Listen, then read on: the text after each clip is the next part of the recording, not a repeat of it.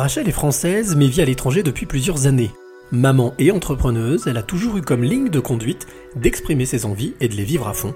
C'est la rencontre inspirante du jour. Moi, je suis Rachel Hera. Euh, je suis maman de deux filles qui sont adultes. Je suis euh, femme d'entrepreneur qui est entrepreneur depuis très très longtemps. Et moi aussi, je suis entrepreneur depuis euh, trois ans maintenant. Je travaille dans des sociétés de marketing relationnel. J'ai commencé comme ça dans des sociétés de produits et aujourd'hui, en fait, je me suis reconvertie dans la finance. Alors j'ai cru comprendre, Rachel, que tu, tu, as, tu as un accent du Sud, français, mais tu, tu ne vis plus en France. je suis originaire de Marseille, j'ai vécu assez longtemps quand même dans le Vaucluse. Et euh, ça fait euh, 9 ans en arrière, j'ai quitté euh, la France. Je suis d'abord partie en Guyane française, euh, assez proche de la communauté brésilienne, à la frontière du Brésil d'ailleurs. Et ben là, ça fait maintenant plus de 5 ans, ça fait 5 ans et demi que je suis en Angleterre. Donc voilà, actuellement je suis dans le sud de l'Angleterre bah, depuis la sortie du confinement, du premier confinement, euh, fin mai, début juin. Pourquoi l'Angleterre? euh, quand on est euh, parti en fait en Guyane française, ma fille est née. à un moment donné, elle nous a dit pour moi c'est basta, j'en ai marre. je m'en vais, mais je veux partir réaliser un rêve. Je veux vivre en Angleterre depuis que je suis toute depuis toujours, elle avait ce, truc en tête. Donc nous, on l'a forcément encouragée, comme elle nous avait soutenus dans le projet, on leur a soumis aux filles et elles ont quand même fait, euh, je veux dire, des, sacrifices euh, par rapport à ce qu'elles aimaient, se dire, allez, vas-y, on vit l'aventure.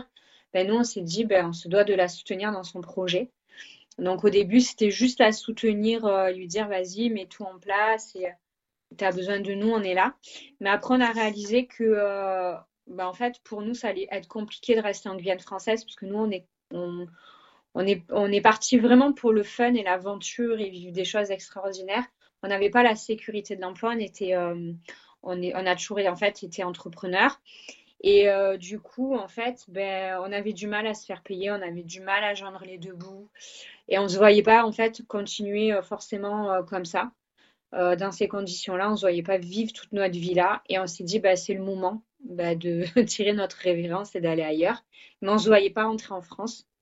Donc du coup, on voulait être dans la même ville que notre fille. Euh, même si elle, elle voulait faire sa, sa, vie, on voulait être là pour la soutenir moralement, que voilà, être à disposition. Et du coup, on a pris nos renseignements, on a vu que c'était pas compliqué pour des Français de s'installer en Angleterre. Euh, du moment qu'on était travailleurs et que voilà, on, rechignait pas trop sur le job qui se présentait à nous. Et du coup, bah, c'est ce qu'on a fait. On est, parti en fait comme ça, on s'est installé ici, à, enfin voilà, d'abord à Londres et maintenant dans le sud de l'Angleterre. Alors c'est plutôt original parce que d'habitude ce sont les, comme tu le disais tout à l'heure, les enfants qui suivent les parents.